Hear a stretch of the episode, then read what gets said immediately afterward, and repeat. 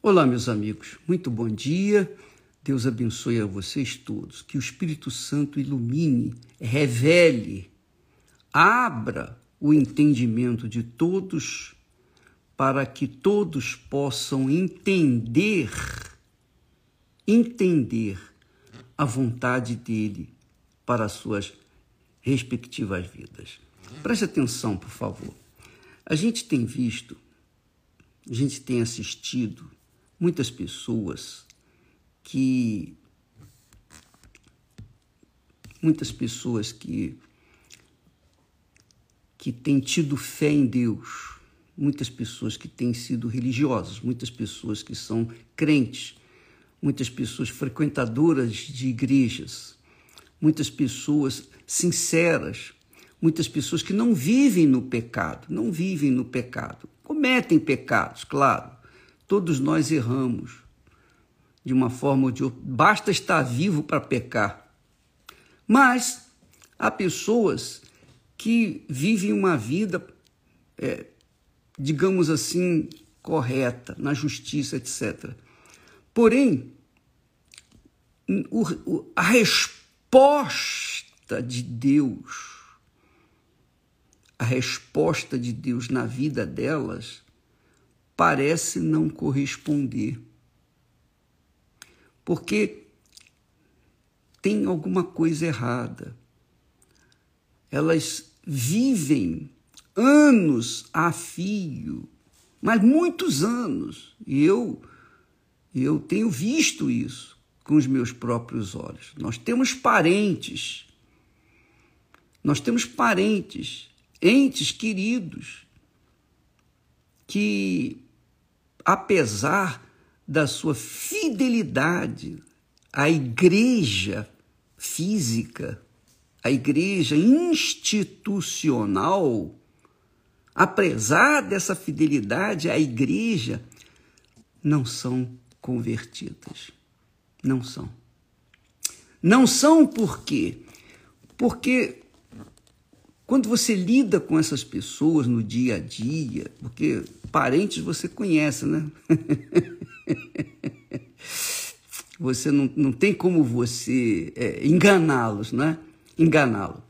Porque a gente sabe que a pessoa verdadeiramente não teve, não tiveram um encontro com Deus, não foram nascidas da água e do Espírito Santo. Porque é muito diferente quando a pessoa é nascida de Deus, quando a pessoa é nascida do Espírito Santo, ela é naturalmente, naturalmente, não é forçadamente, não. Naturalmente ela é espiritual. A sua conduta, o seu comportamento, a sua maneira de ser, a sua maneira de falar, ela é, manifesta um outro espírito que não é um espírito religioso.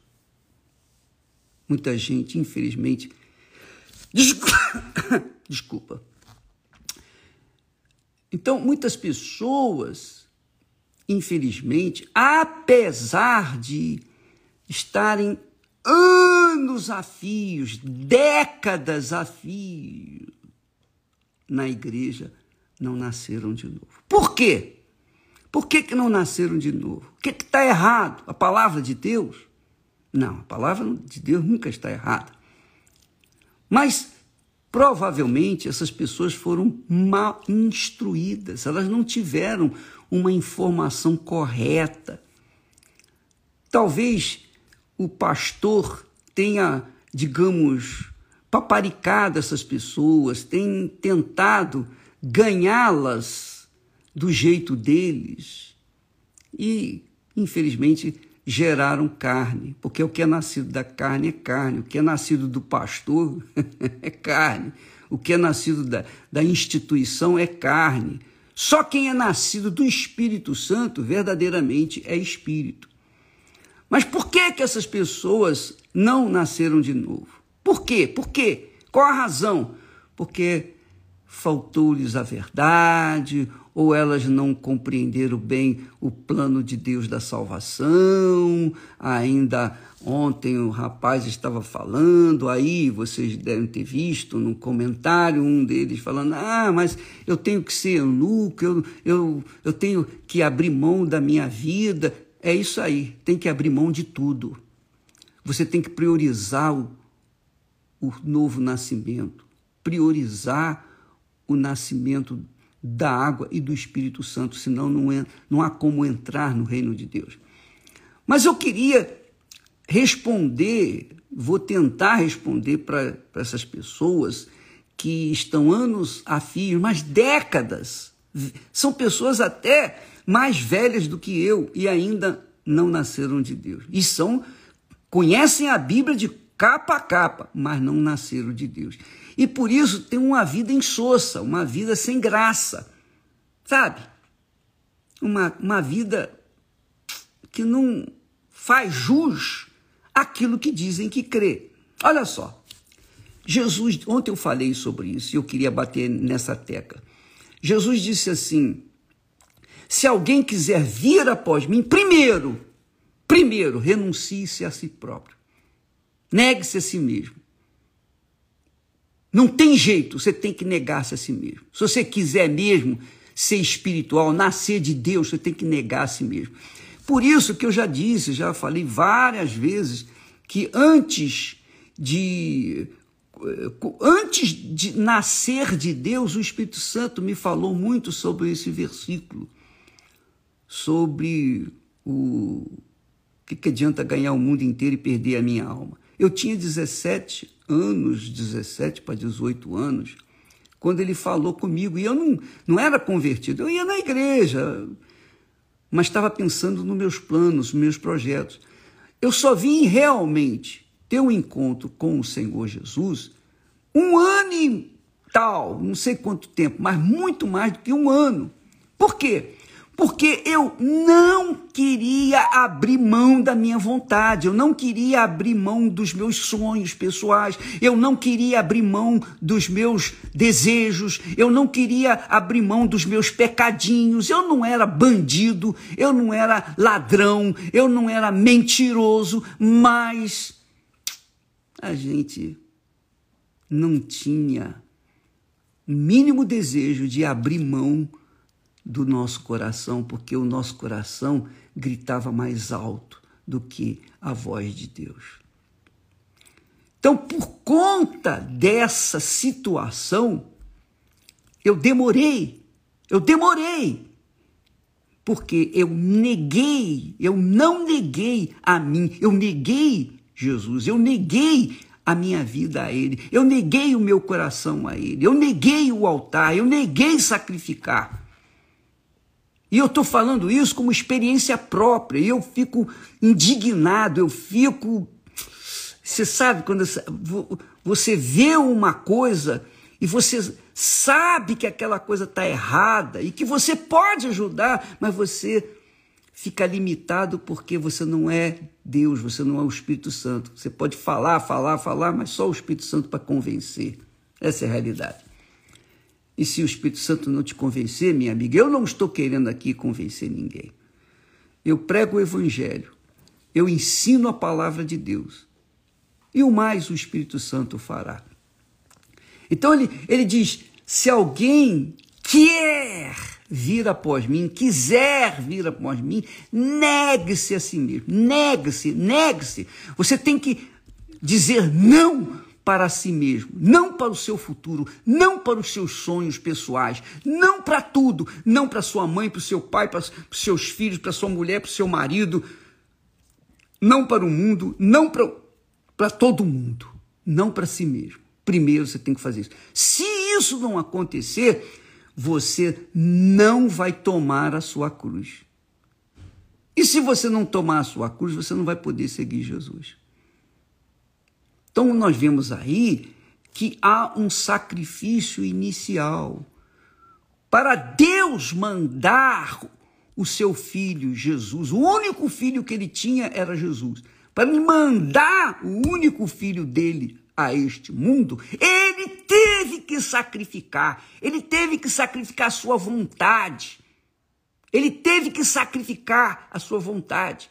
Jesus, lá no Getsemane, antes de ser preso, julgado e assassinado, ele disse: A minha alma está profundamente triste até a morte. Quer dizer, ele sentiu na pele, ele sentiu na alma a dor, a dor da separação do Pai e do Espírito Santo para poder ser o meu Salvador, para poder dar a sua vida. Ele teve que negar-se a si mesmo. Se ele teve que negar-se a si mesmo, só ele pode dizer: quem quiser vir após mim tem que negar-se a si mesmo. Então, amiga e amigo, que eu estou falando para você depende de você. Só você pode tomar a decisão. De repente você é uma pessoa fiel, você é fiel nos dízimos, porque ser fiel nos dízimos e nas ofertas é o mínimo, não é nada. O que, que, o que é você pegar a, a, a décima, a primeira décima parte e colocar no altar? Você fica com 90%. Só que para você ter os seus 90%, você teve que receber não é? os 100% e devolver os primeiros 10%. E se você recebeu, é porque Deus lhe deu. Foi Deus que lhe deu condições para receber. Aí você vem dizer, aqui vem o incrédulo, o endemoniado e diz: Ah, mas eu que não trabalho, não, para ver se Deus vai me dar. Claro, ele te deu mãos para quê? Você ficar se coçando? Por acaso você é macaco para ficar se coçando? Não! Ele te deu, ele te deu sabedoria, força, vigor, o sol, a, a, o ar, a água, a vida. Te deu tudo. E o que você devolve é apenas um décimo. Mas não para ele, ele não precisa de dinheiro. Ele não precisa de nada, porque ele já é perfeito e completo. Mas é para que você venha reconhecê-lo como Senhor na sua vida. Então, se não houver um sacrifício do seu eu, do seu coração, não tem negócio, não tem salvação. Você tem que sacrificar. Se o próprio Deus teve que abrir mão do seu filho para nos salvar, teve que sacrificar, por que, que eu não tenho que me sacrificar? Aí vem o crente endemoniado e diz: É, mas Jesus já sacrificou, eu não preciso sacrificar. Tá bom, então continua vivendo no pecado, continue vivendo a vida desgraçada, miserável que você está vivendo, e ninguém vai poder fazer nada por você, porque você é cabeçudo, é cascudo. Você. Vou falar mais. Pensa bem, é revoltante.